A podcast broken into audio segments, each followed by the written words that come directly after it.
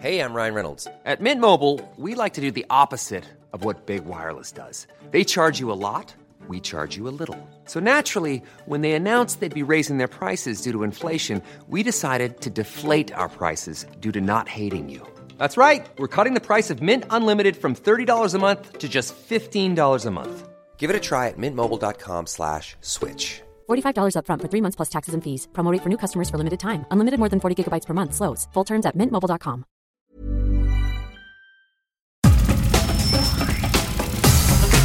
Nada más por convivir. Política, cultura y ocio.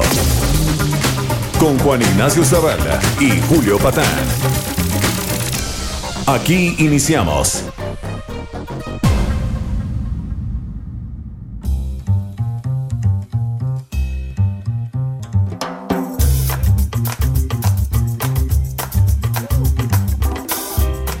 Muy buenas tardes, ¿cómo están, criaturas de Dios? Esto es nada más por convivir en su edición dominical.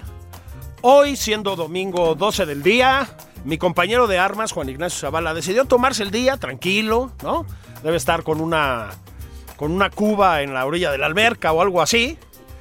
Pero aquí trabajamos arduamente y la verdad, ¿saben qué? Está muy bien. Fíjense que está hoy aquí en, en tierras chilangas todavía. Martín Caparrós, seguramente lo han leído en El País, donde es columnista. Es muy probable que hayan leído El Hambre.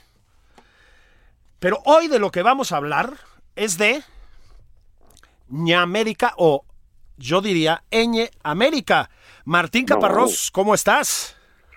No digas eh, ni América, Patán, que es mucho más complicado. en Mucho más complicado. idioma que has aprendido en algún lado alguna vez, seguramente. Jamás. No, lo de la, la broma, digamos, con Eña América es porque la Eña Martín, y casi empiezas por ahí, casi, pues es ese capricho que nos dimos los hablantes de la lengua española, ¿no? Sí, sí. Es, Sabes que además es una tontería, pero para, para escribir este libro, cuando decidí que iba a llamar a lo que burocráticamente se llama Hispanoamérica, o sea, los 19 países de esta región que hablamos castellano y que era sobre lo que yo quería escribir y, por lo tanto necesitaba nombrarlos de alguna manera y decirles Hispanoamérica me daba un poco de vergüencita porque me sentía como un locutor en un acto oficial, digamos.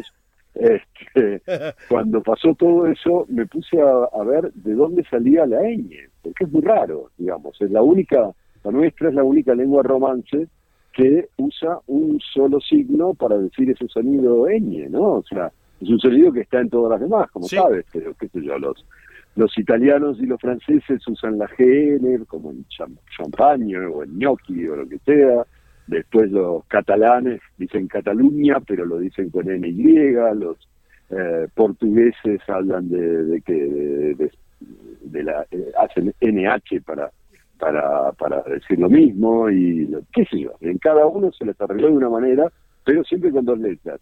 En cambio, nosotros este, tenemos una sola y descubrí que era por la pereza de algún monje, este, rápidamente imitada por la pereza de muchos otros monjes medievales, porque el tema es que, ¿sabes? La, la ñ aparece cuando alguien estaba aburrido de escribir dos veces la misma letra, la NN, que sale en muchos textos latinos, ¿no? En anus, por ejemplo, Ajá. quiere decir año, este, son dos Ns y así en tantos otros. Y entonces, en lugar de, este, de poner dos Ns, ponía una N con una rayita arriba que quería decir que había otra más, que se repetía, ¿sabes? Y como ju- justamente esas doble N son las que dieron origen en muchos casos a la ñ, entonces quedó esa, esa letra para dar ese sonido ñ. O sea, si los monjes hubieran trabajado como correspondía, la ñ no existiría. Ah, sí, pero es que luego a los monjes les da por no trabajar. Bueno, lo que están ustedes escuchando ya es un, un poco un avance de lo que es el libro. Ñamérica es un... eh, es, es ante todo el libro de un cronista, diría yo. Martín, un viajero, además, lo saben ustedes, de toda la vida. Y que eso, recorre el espacio que grosso modo va, digamos así, de Tijuana, de la frontera de nuestro país con los Estados Unidos, hasta el pico de América del Sur, ¿no? En las tierras sudamericanas. Si leyeron El hambre, van a ver que hay aquí algunas constantes. decía un amigo mío y de Martín, Juan Villoro, que mm, la crónica es un poco ese género donde cabe todo, ¿no? El género ornitorrinco, dice, dice Juan. Pues sí, estas son crónicas, son, eh, son eh, relatos hechos a, diríamos aquí, a pie de banqueta, ¿no? Eh, a pie de calle, pero son, son crónicas que se dan mucho tiempo para pensar, mucho tiempo para leer, diría yo. fíjate que te decía yo, Martín, empezaste casi con la ñ.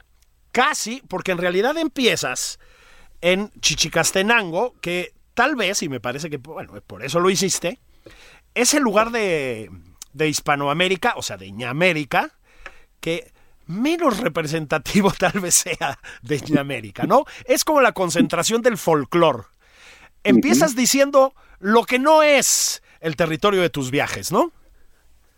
Algo así, claro. Pero como hay muchos que suponen, y sobre todo desde afuera, que todavía somos eso, hay que aclarar, Chichicastenango es un gran mercado indígena en Guatemala, muy colorido, muy folclórico, como decía, muy cliché de esta vieja idea de que lo auténtico es lo antiguo, ¿no? Sí. En vez de pensar que lo auténtico es lo que cambia todos los días, lo que nos hacemos, lo que hacemos de nosotros mismos este, todo el tiempo.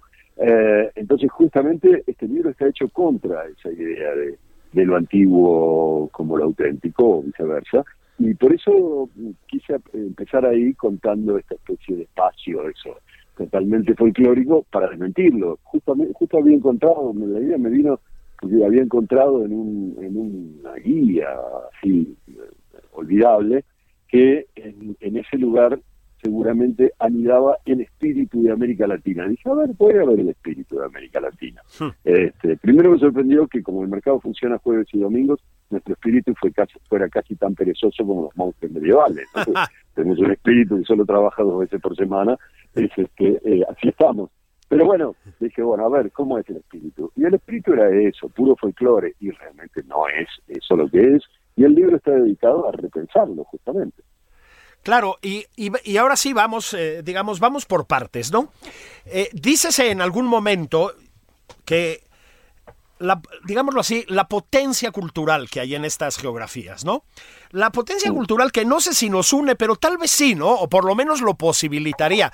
Una potencia cultural que no va en proporción, dices con mucha razón, ni con nuestra fuerza económica, ni con nuestra influencia política tampoco, la, desborda, me parece, sobradamente, y que sobre todo pasa por el idioma, ¿no?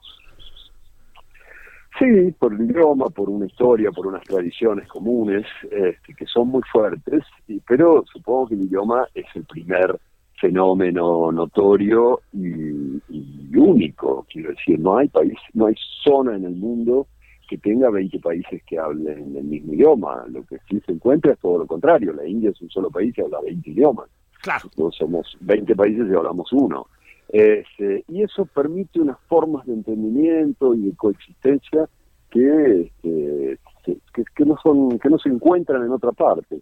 Yo, este, después de escribir el libro, eso es curioso, caí en la cuenta de que, probablemente un efecto de eso, de, de, de ese pasado común y de esos lazos que todavía nos unen, es que durante el siglo XX, en que en todo el mundo hubo cantidad de guerras, este, masacres entre estados tremendos y demás, etcétera, en nuestra región no hubo. Hubo una pinche, como diría una pinche guerrita entre Paraguay y Bolivia en el año 34 por unos territorios pantanosos. Eso fue todo, mientras en Europa, en Asia, en África, los estados se mataban de a millones, ¿no? Este, algo hay ahí, pese a todo. Tal vez, tal vez los españoles en algún sentido, esa es una posibilidad, ¿no? algo se inventaron ahí. Sí, es que ahora, ahora es cuando empezamos a quedar mal, ¿no, Julio? Eh, sí, claro, nos, van a crucificar, sí. ya, este, pero bueno, hay algo, Mira, hay algo que, que subrayaba esta mañana nuestro amigo Carlos Pucha en el Milenio, este, que es que, y que yo digo en el libro, eh, que es que mm, pese a todo, eh, América como tal, digamos, no existía antes de la llegada de los españoles. Esto tiene muy mala prensa seguramente, pero, pero es así. Quiero decir, lo que existía entonces eran muchos espacios totalmente separados entre sí, ignorantes los unos de los otros, sin mucha comunicación, sin mucho contacto y por supuesto sin ninguna idea de comunidad, sin ninguna idea de pertenecer a algo común. La primera instancia en la que todo nuestro continente empezó a pensarse como una unidad fue con los españoles, por supuesto, porque conquistaron y masacraron, este, pero también establecieron eh, allí este, este espacio común. Después nosotros lo fuimos deshaciendo los últimos 200 años, pero de todas maneras ya algo quedó en ese sentido. Sí, son esas paradojas de los imperios, yo creo que, no sé si paradojas, ¿no? Pero esas contradicciones de los imperios, creo que nadie te puede acusar a ti de, digamos, una fuerte filiación imperialista, pero pues era un poco inevitable que pasaras por aquí, ¿no? Ahora, también pasas por Brasil, que eh, esto espero que se entienda como un elogio, es un bicho raro, ¿no? Un bicho rarísimo en este contexto. Y sí te detienes ahí, Martín. Sí, pero bueno, para dejarlo fuera, porque justamente lo que me pareció es que para, a ver, todo, todo el intento de este libro era tratar de entender qué es ahora América Latina. Yo creo que hace mucho que no se intentaba pensarlo como conjunto y mirar cuáles son sus problemas y sus temas comunes. Y entonces, bueno, este, hace unos dos, tres, tres, cuatro años decidí eh, intentarlo. Y una de las primeras cosas este, que, creí entender es que eh, Brasil es, como tú dices, un bicho raro, es algo muy diferente del resto de la región. Eh, se puede explicar por qué y demás. Para empezar, este, eh, bueno, por supuesto pertenecía al imperio portugués, pero como tal tuvo un, desarrollo totalmente distinto. Los portugueses no tenían o las ganas o la voluntad o los medios como para establecerse efectivamente en todo su territorio, era un territorio más complicado, el Amazonas, el Mato Grosso, etcétera, etcétera.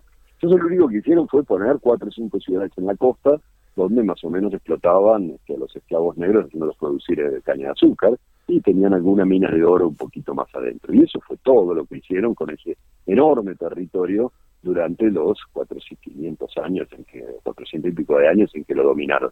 Cuando los brasileños se establecieron finalmente, mucho más tarde que el resto de América, 1888, terminaron finalmente por abolir la esclavitud, también muy tardíamente, se encontraron que tenían un territorio inmenso al que nunca nadie le había hecho el menor caso.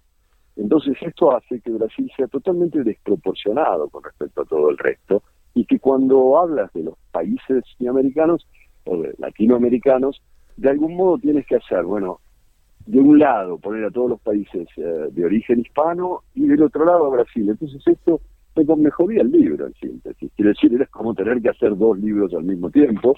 Y decidí dejar afuera a Brasil y respetar este, tronco común que, como te decía antes, este, finalmente decidí llamar mi América. Y bueno, y así, y así estamos, es un error como tantos otros.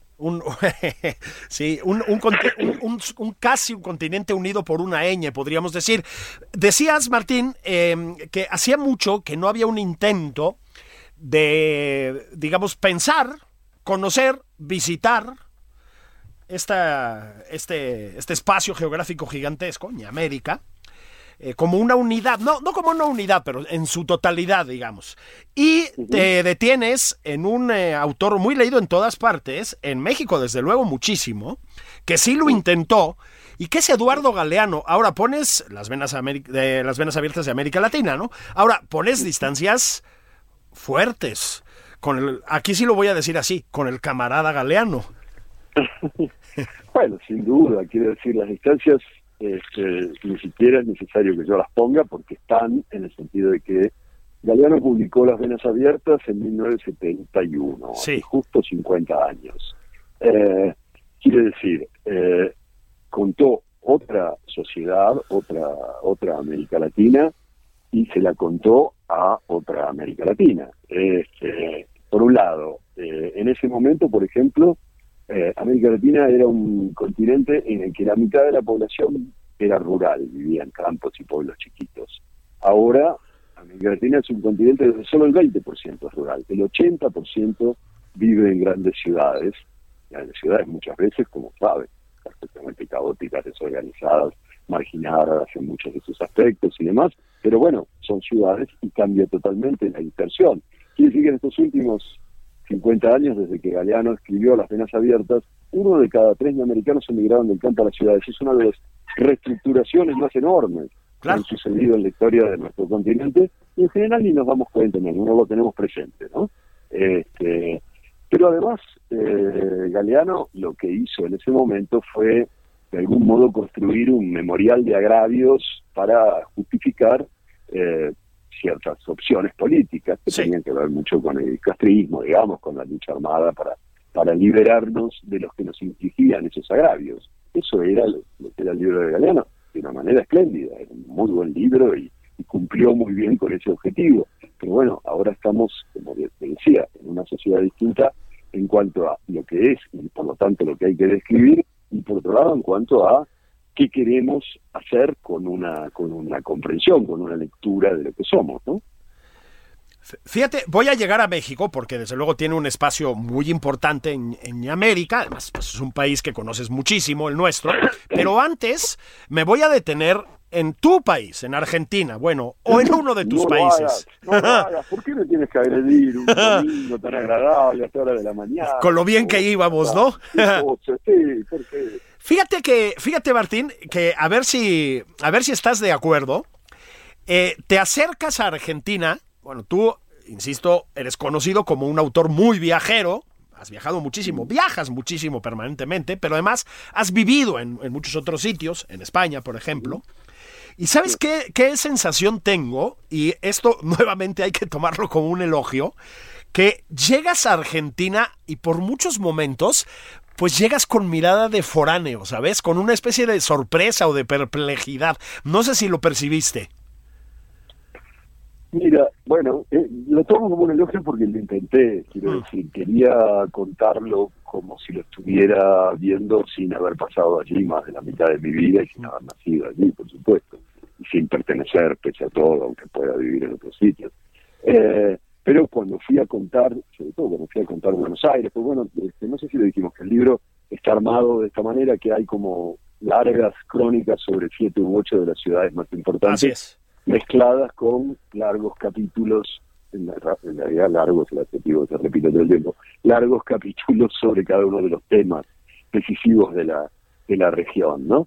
Y entonces, este, cuando fui a Buenos Aires para hacer esta crónica, eh, estaba muy preocupado porque necesitaba escribirla de una manera, bueno, donde necesitaba pararme para escribirla en un lugar que me permitiese ver esa ciudad como trataba de ver las otras, o sea, con, un mínimo de distancia, no quería cambiar el registro, no quería entrar en, en la autoficción cuando hablara de Buenos Aires, digamos, ¿no? En la literatura del yo, cosa que hubiera sido muy fácil porque es la ciudad donde he vivido la mayor parte de mi vida.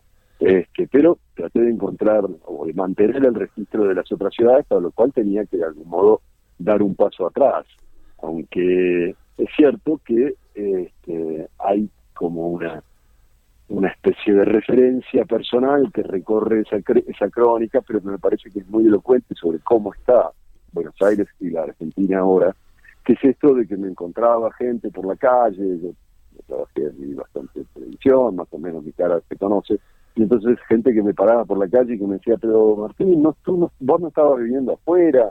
Este, no, sí, sí, es que me pasó. Ah, menos mal. O Martín, qué bien, vos sí que, vos sí que la hiciste, te fuiste de acá. Este, era como cantidad de gente que, que entre me elogiaba y me envidiaba por no vivir allí. una ciudad cuyos habitantes este, envidian al que se fue, es fuerte, ¿no? Muchísimo. Fíjate que sí voy a México, porque además tengo que... Mm, no sé si tú estás familiarizado con la expresión amarrar navajas. ¿Sabes lo que quiere decir? No. Ah, bueno, es una expresión. Es una expresión muy mexicana, que es cuando empiezas a decirle a otra persona, oye, tu amigo tal dijo esto de ti, y al otro le dices, oye, tu amigo tal estuvo hablando mal de ti en estas circunstancias. Eso se llama amarrar navajas, ¿no? Bueno, hay un, hay un, eh, para todos ustedes que nos escuchan, hay un personaje en América que tiene un nombre muy parecido al de un muy conocido escritor mexicano, del que acabo de hablar, que es Juan Villoro, pero lo pronuncié así, Juan Villoro, en una palabra, ¿sí? Muy parecido. En una nombre. palabra y con minúsculas, es un seudónimo. Es un seudónimo. Cuya identidad es muy difícil de averiguar.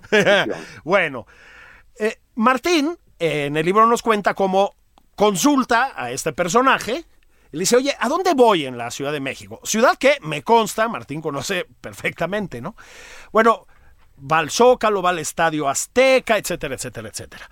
Pero Martín te mandó al Metro Chabacano. Sí sabes que eso fue una broma pesada, ¿verdad? Lo sé, lo sé, pero sabes que fue probablemente este, la mejor indicación que me han dado en esta ciudad, eh, porque me produjo, o sea, me, me- sí, me, me- me- me metió en una escena que inolvidable, que he recordado además mucho en estos días, que fue este, esta especie de marea humana que caminaba hacia mí cuando yo trataba de caminar en la dirección contraria y que me lo impedía. Sí. Marea que desembarcaba de, de- de los coches del metro a los que yo quería entrar no había manera. Me rendí, me di por vencido, dije, bueno, está bien, la, la masa me ha podido una vez más. Este, pero no lo había visto nunca, lo de una especie de cuerpo cerrado, de cientos de cuerpos que te, eh, que te echaban atrás, ¿no? Y, y yo creo que eso fue- terminó siendo de algún modo para mí este, la mejor imagen de la Ciudad de México, una especie de energía desbocada, en- bueno, por algo creo que la llamo allí la ciudad desbocada, ¿no? La- Energía imparable en movimiento. Bueno, voy a, voy a, a terminar esto diciéndote que así como, eh, y, y esto nuevamente es un elogio, así- hoy llevo muchos, ¿no? Eh, así como Sí, se te nota una perplejidad como argentino que vuelve a Buenos Aires, se te nota una notable familiaridad, y lo digo de verdad, con la Ciudad de México. La, la, en mi opinión, la entendiste muy bien. Querido Martín, te lo- te voy a No. te voy a dejar, te voy a pedir que reconsideres tu vuelo, nos podemos ir a comer, te mando a la estación Metro Insurgentes, que también puede ser eh, una experiencia interesante. No te, no te acompaño, te, te espero Ya, en el gracias. restaurante. Muchas gracias, Martín. Felicidades por este libro. a ti, Julio, y hasta pronto. Gracias. Un abrazo grande. Bueno, pues eh, nos echamos media hora platicando con el, casi media hora con el extraordinario Martín Caparrós. De verdad, si no lo han leído, léanlo. Es un tremendo escritor, Martín Caparrós. Vamos a volver, vamos a seguir hablando con gente que escribe y también con gente que hace cine. Vamos a hablar de una película de policías, está siendo comentadísima, lo merece. Vamos a hablar con Isabel Revuelta. Esto es nada más por convivir. Saquen esa caguama que ya es hora. Siéntense y escuchen la segunda mitad de esta edición dominical. Ahí venimos.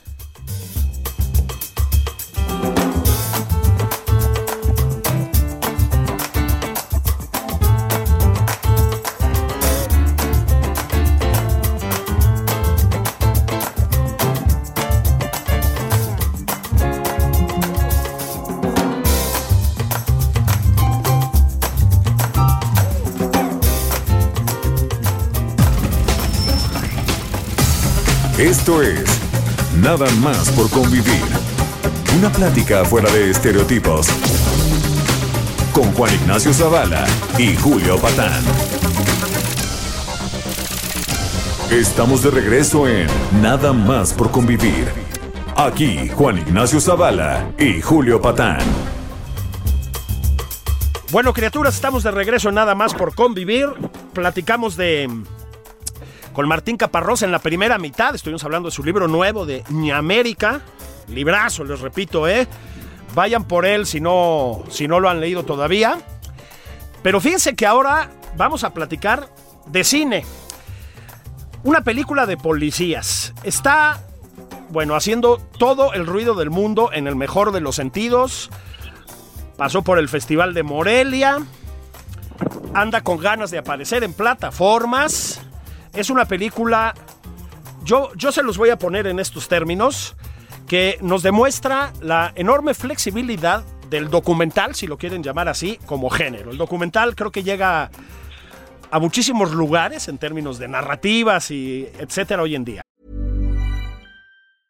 Hey, I'm Ryan Reynolds. Recently, I asked Mint Mobile's legal team if big wireless companies are allowed to raise prices due to inflation. They said yes. And then when I asked if raising prices technically violates those onerous two year contracts, they said, What the f are you talking about, you insane Hollywood ass? So to recap, we're cutting the price of Mint Unlimited from $30 a month to just $15 a month. Give it a try at mintmobile.com slash switch. $45 upfront for three months plus taxes and fees. Promo rate for new customers for limited time. Unlimited more than 40 gigabytes per month. Slows. Full terms at mintmobile.com. Nos lo van a platicar mucho mejor, productora y actor, porque es un documental donde se actúa y además se actúa muy bien. Daniela Latorre, Raúl Briones, ¿cómo están? Muy bienvenidos. Hola, muy contentos de tener este espacio. Yo ah, viendo la Catedral de Morelia con un sol este, espléndido en Morelia, así que los saludamos desde acá. Deja- Sí, yo también estoy acá. Yo creo que estoy del otro lado de los arcos. Nos hubiéramos sentado en la misma mesa, Dani. Estamos a la distancia, a- acaparándolo todo. Y además te hubiera podido invitar, Raúl, la, la producción, ese desayuno, ¿no? Que es lo que tocaba. Ya, sé, ya, ya, ya sabes cómo son. Sí, No, no, sí. no, la verdad es que se han portado a la altura. Pero, pero sí, no, no sé, como que yo tenía una entrevista antes y me vine acá de Azolapa, pero bueno, Pues muy voy a, contentos, Julio. voy a empezar contigo, Raúl. Es, eh, no, no quiero hacer spoilers. Es un documental que, vamos a llamarlo documental, que se centra en las vidas bien reales de particularmente una pareja, en los dos sentidos, pareja de policías y pareja que se hizo pareja a partir de ser policías, de aquí, de las, de las tierras chilangas y de la vecina Nesa.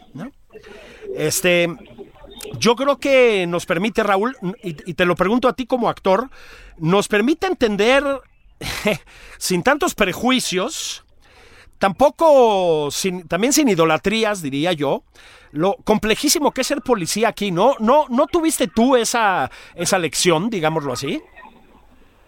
Sí, completamente, Julio. Esto fue una patada de mula en la cara, o sea, por muchos lados. No solamente como actor, sino también como ciudadano. O sea, implicó un enfrentamiento con mis prejuicios, con mis dolores eh, socioeconómicos, con mis inseguridades actorales. O sea, Alonso es un pillo y, y, y nos ponen aprietos cada vez que participamos de sus trabajos. Precisamente por eso, ayer estábamos platicando en la reunión que tuvimos después de la presentación que, que se requiere de algún masoquismo funcional para trabajar en, en un trabajo como, como el de Alonso y la verdad estoy de acuerdo y me siento muy satisfecho de ello porque porque sí, o sea, Alonso desde un principio quería a alguien que, que tuviera esa capacidad de, pues de no solamente crear un personaje, sino también de, exponerse de alguna forma autobiográficamente hablando en esta cosa que dices que es muy difícil, de dónde metes a este, este híbrido extraño, eh, eh, súper inquieto, eh, en donde pues de alguna forma Mónica y yo no solamente actuamos, sino también pasamos a ser parte de, pues, de los personajes del mismo documental, lo cual genera ahí eh, otra meta, meta, meta narrativa. Eh, entonces, pues yo la verdad es que muy contento, pero por otro lado, pues humanizar a las instituciones, Julio, implica una corresponsabilidad, francamente, Mm, claro. porque porque porque pide de ti eh, también un monitoreo. Y, y, y en mi caso fue estar constantemente pensando, de verdad, si yo quisiera ser policía, ¿qué tipo de policía sería? Hmm. y cuáles han sido las pequeñas licencias que yo me he permitido en la vida. Ya sabes, como que eh, guardando toda proporción, por supuesto, pero todo el mundo critica la corrupción hasta que le conviene. Hasta que tienes ese pequeño momento en donde algo, algo pasa, en donde te pasaron la tarea, en donde copiaste, en donde diste algo para, para pasar, ya sabes, salir del paso. Es esa frase chingona de los mexicanos que se me hizo fácil Sí. es que se me hizo fácil, que además a mí me encanta decirla y la uso casi todo el tiempo. Así que, pues no sé, fue, fue un encuentro muy, muy intenso. O sea, no quiero tocar las notas más profundas del documental o de la, la película, porque además también es muy divertida. O sea, recopila este humor muy mexicano, que, justo ayer que tuvimos la oportunidad ya de verla con un público mexicano, mexicano aquí en Morelia, eh, pues el impacto fue, fue, fue desde otro lugar, ¿no? No sé, eh, ha- hay muchas cosas. Alrededor. Sí, y, ahí voy contigo, Daniela. Es una película complejísima, ya nos explicó Raúl eh, en, qué sentido, creo que todavía en más sentidos. A ver, es una película, yo decía, pues es un documental en el sentido que aterriza en una, sobre todo en una pareja de policías bien reales, pero después hay una actriz y un actor que interpretan a estos policías en una gran, la mayor parte de la película, pero luego la actriz y el actor hablan de su experiencia haciendo la película y luego es una película, pues, a ver, con un trasfondo muy triste y muy duro, la realidad de los de los policías chilangos que es terriblemente compleja por la pobreza, por la falta de medios, por la corrupción, por la violencia. Y en efecto, también es una película con una enorme vis cómica. No vis cómica, una una tremenda capacidad para eso, reflejar el muy chilango humor de que estaba hablando Raúl. Estaba difícil, ¿no? Cuando estaba hablando mm, Raúl de Alonso, es Alonso Ruiz Palacios, que es por supuesto el director de la película. Complejísima, ¿no, Daniela? Pues sí, me encanta que me encanta que digas, vamos a llamarle documental, eh, como como como bueno, vamos a vamos a quedarnos en este lugar seguro, porque en realidad es una película que que, que no te deja en un lugar seguro como espectador. Eh, es una película que, que juega con los límites de la ficción justo para sumergir al espectador como en ese lado más humano de la policía eh, y, y, como lo decías, es esta historia de Teresa y Montoya, que además se conocen como la patrulla del amor. en un momento de la película dicen que la patrulla del amor destella corazones en lugar de luces. Eh, y, y, lo que, la verdad, ahorita que, que, que estaba escuchando a Rulo, este, también hay, hay, una parte de mí que, que eh, es muy disfrutable escuchar, después de cuatro años de estar trabajando en este proyecto, como esa experiencia de los actores, porque sí fue, o sea, los pusimos también a prueba como ciudadanos, como actores, en un proyecto muy de inmersión, Ajá. de meterse a las academias, eh, de realmente interpretar estas historias de vida. Son dos historias de vida completamente reales a través de muchísimos juegos que terminan siendo muy divertidos, desde persecuciones, momentos de risas, momentos muy entrañables, de una historia de amor y momentos, como decías, Julio, también muy duros. Yo creo que es una película que a momentos se vuelve incómoda para el espectador, pero yo creo que es una incomodidad productiva, como para sí. realmente entender desde el punto de vista en donde estamos, cuál es tu experiencia con la policía y cómo puede cambiar un poquito tu experiencia con la policía y cómo puede cambiar un poco la conversación a partir de experimentar en carne propia pues una intentar que se caigan un poco los prejuicios alrededor de la policía. Eh, como, como decíamos, eh, esta semana va a estar en cines y luego vamos a llegar a plataformas el, el 5 de noviembre. Entonces, pues estamos a la expectativa de, sobre todo, de ver qué generación eh, provoca la película. Queremos que muchísima gente la vea de todos lados y que, y que abra la conversación. Fíjate que, Raúl, ahora vuelvo contigo. Eh, voy, a, voy a hacer aquí sí un spoilercito. Hay un eh, momento importante de la, de la película donde les decía, hablan ustedes de su experiencia como actriz y actor, eh, pues desarrollando esta película. A ver, hay momentos en que rosa casi con lo que se llama periodismo gonzo, es decir, te metes, Raúl, a, a estas academias, pues, la verdad, bastante tristes, ¿no? Bastante mediocronas, digamos, de la policía en México. Y cuando tú hablas a cámara sobre la experiencia, se te nota hasta la madre, ¿no? Y además como muy hondamente conflictuado, digamos, cosa que yo creo que era parte importante del proceso. Ahora te preguntaría, ya con la distancia transcurrida, con el tiempo transcurrido, quiero decir, ¿cómo te sientes de aquella experiencia? ¿Ya, ya la ves de manera más, no sé si gozosa, porque es, es muy dura, pero más, más optimista tal vez? Eh, absolutamente. O sea, mira, parte de, la idea de, tener esa bitácora y, y registrarla, que me, me parece además un, una fortuna que haya quedado un registro de mi proceso creativo para la posteridad, ¿no? Es un gran regalo por parte del Alonso. Y, y, y tenía ese grado de honestidad. Es decir, ¿cuántas veces en la vida no queremos claudicar las cosas, ¿no? ¿Cuántas veces en la vida no estamos hasta la madre de nuestro trabajo o de nuestra familia o de nuestra relación o de la vida misma? Eh, para eso existen los retornos, como para dudar de si el camino por el que vamos es el correcto o no. Y Alonso siempre, siempre en los procesos creativos que yo he tenido con él, me ha permitido, nos ha permitido dudar, decir, no, viremos el barco. Yo cuento una anécdota muy chida de él eh, y de lo que genera alrededor de, sus procesos creativos, con los cuales estamos muy, eh, compaginamos muy bien. Es que una vez él llegó con una Biblia enorme de, de Moby Dick, porque Alonso está obsesionado con Moby Dick. Eh, y quiere montarla o hacer la película o serie, y estoy completamente seguro que algún día lo va a lograr. Eh, y tiene una Biblia de Moby Dick, que de por sí Moby Dick pues ya es importante. ¿no? Llegó con así papeles gigantescos de dibujos, investigaciones, eh, una posible adaptación, y dijo, quiero montar Moby Dick en teatro. Y surgió por ahí la idea de que íbamos a montar Moby Dick en, en medio de una plataforma petrolera en medio del Golfo de México. Así te lo pinto. Y corte A terminó convirtiéndose en una obra de teatro sobre el síndrome de Tourette. claro. Así es, así es el cambio con Alonso. Entonces, esta frustración que yo muestro en la película es completamente cierta. Tiene que ver con el cansancio, con el hartazgo, con la caída de mis prejuicios eh, como ciudadano, como actor. Eh, y, y decirlo frente a cámara era para mí un acto de sí, pero yo, sabes, Julio, tengo la oportunidad de dudar. Yo tengo la oportunidad de verme cansado, yo tengo la oportunidad de verme jodido, yo tengo la oportunidad de, decir una serie de leperadas frente a esta cámara que no sé ni siquiera si va a quedar. Esto en la película, pero un policía no. Claro.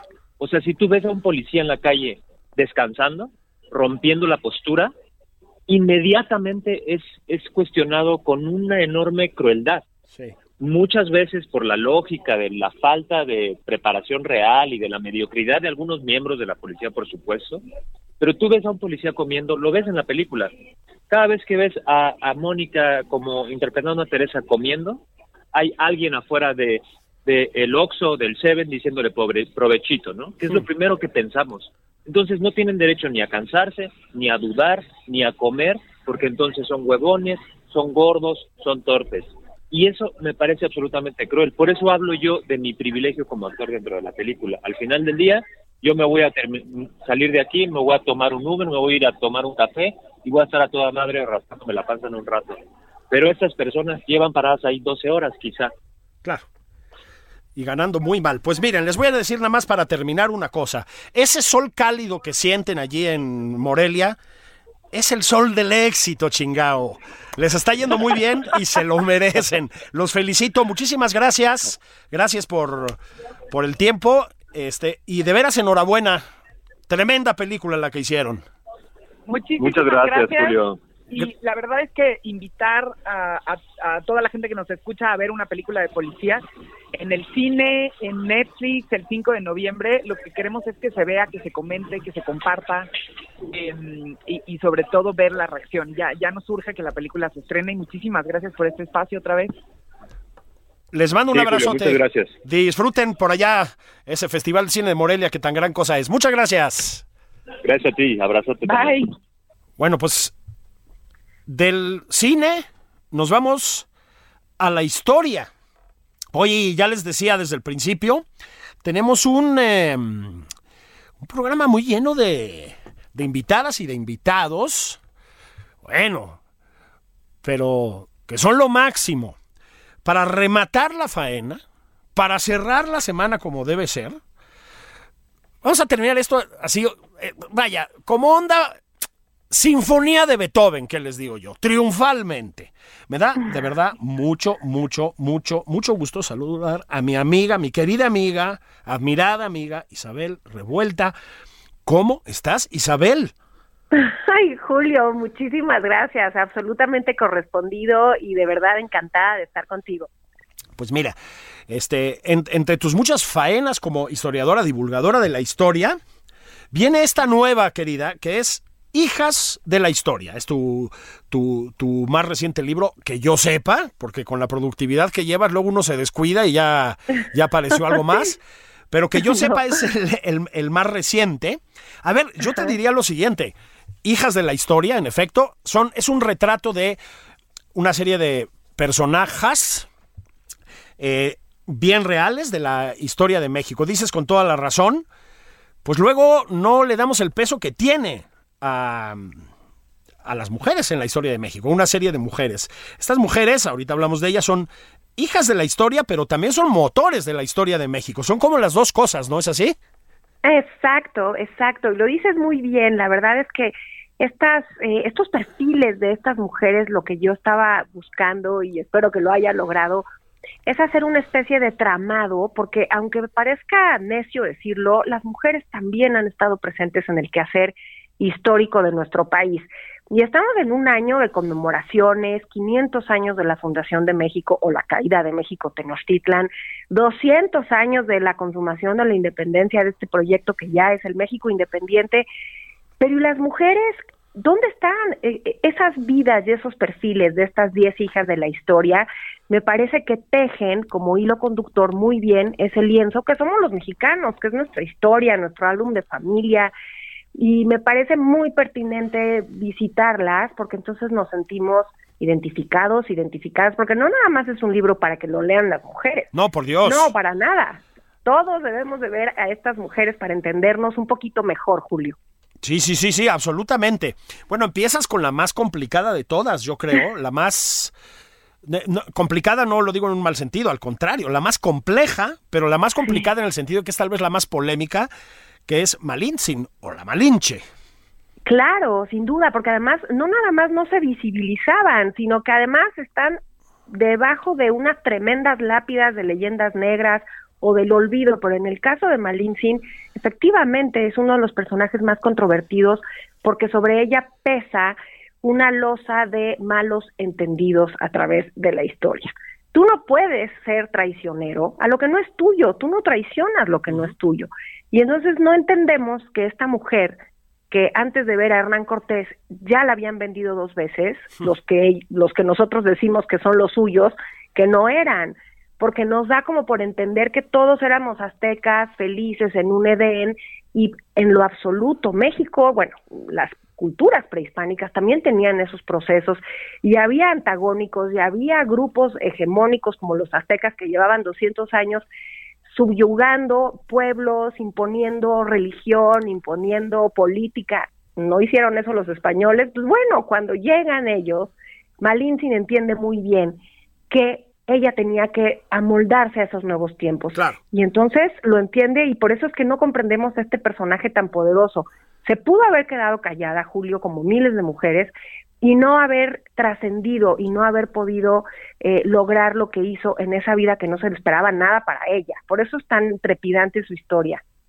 Exactamente. Pues miren ustedes, y nos seguimos con Tecuich, por la China poblana, Sor Juana. Me interesa mucho que hablemos porque es probablemente la menos protagónica de, de todas las que de todas las mujeres a las que te acercas, la Güera Rodríguez.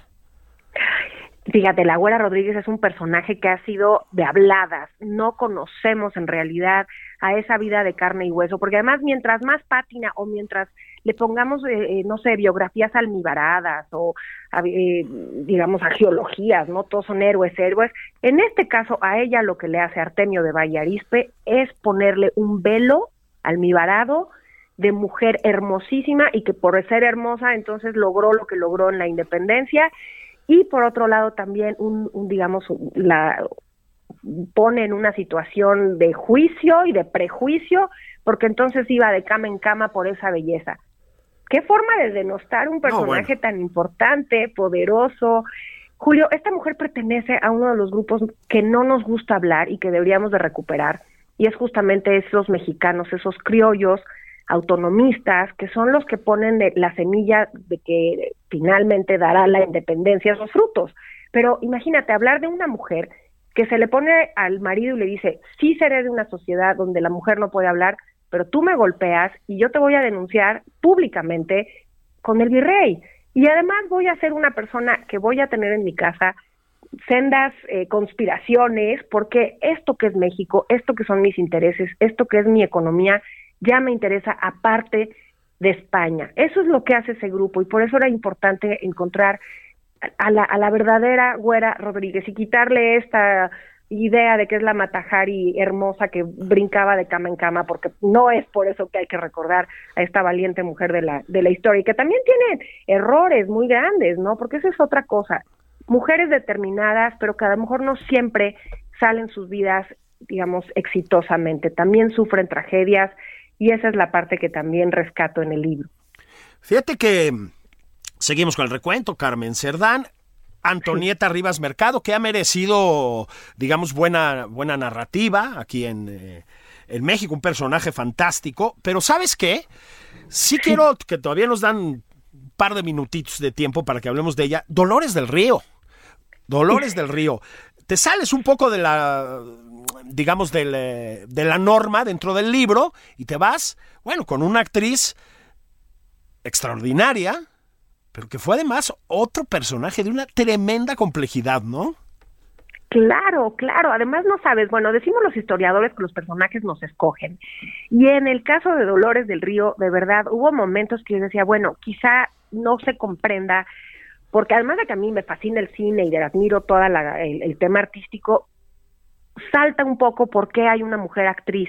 Bueno, lo que hace este personaje que me escoge y me convence, si me permites el término, es la vida que encarnó como una mujer moderna Mm. del siglo XX. Sí, sí. Ese siglo XX pujante y ese siglo XX moderno que desde donde no se imaginaba, porque ella nace en un lugar privilegiado, en una sociedad muy pequeñita, de, con muchísimos atavismos, y entonces no se esperaba que ella fuera una estrella rutilante de ese Hollywood mítico, imagínate, es el emblema del Art Deco, la mujer más bella junto a Greta Garbo, y todavía se da el lujo de pasar al, al- de- de- del mundo silente del cine al mundo sonoro, con éxito, y cuando decide que ya no quiere estar casada, se divorcia, se vuelve a casar, después anda con un hombre más joven, o sea, imagínate la del brazo de Orson Welles en la inauguración del Ciudadano Kane.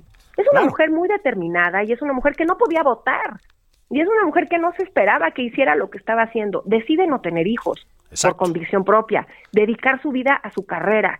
Y entonces empieza esta imagen de la mexicana, obviamente la narrativa en el cine mexicano, cuando llega al, digamos, a los directores de oro, pues es esta narrativa del México detrás de la nopalera. Pero en el mundo real, en ese México del siglo XX, ella va a encargar de, eh, perdón, ella va a encarnar y se va a encargar de decirle al mundo, México es un lugar lleno de cultura, lleno de arte, moderno, vale mucho la pena que lo volteen a ver, no nada más por esto del muralismo y del estereotipo, sino porque es una cultura milenaria. Y esto lo lleva incluso al Festival Internacional Cervantino. Sí es una mujer muy, muy poderosa en este siglo XX que México estaba experimentando y por eso redondeó a estas 10 mujeres que con sus vidas van contando nuestra historia.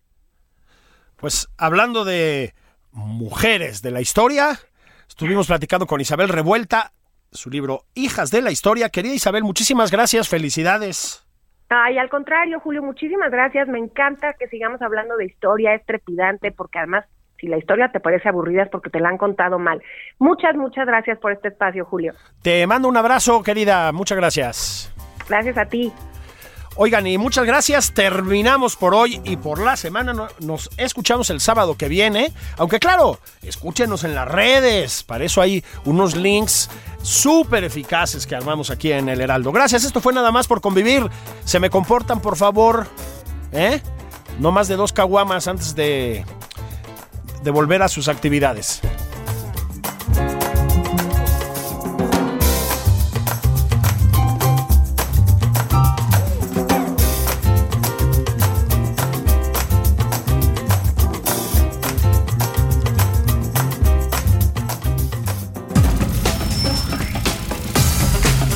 Esto fue Nada más por convivir. El espacio con política, cultura y ocio con Juan Ignacio Zavala y Julio Patán.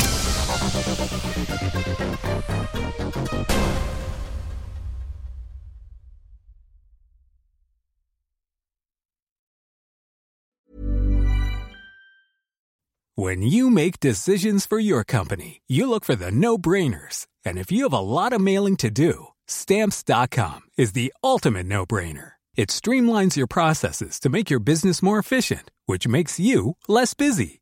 Mail checks, invoices, legal documents, and everything you need to keep your business running with Stamps.com.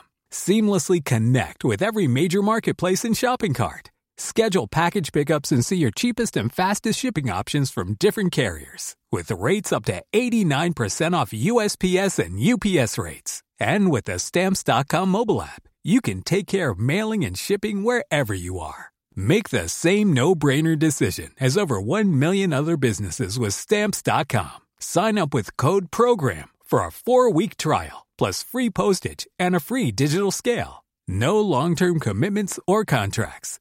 That's Stamps.com. Code PROGRAM.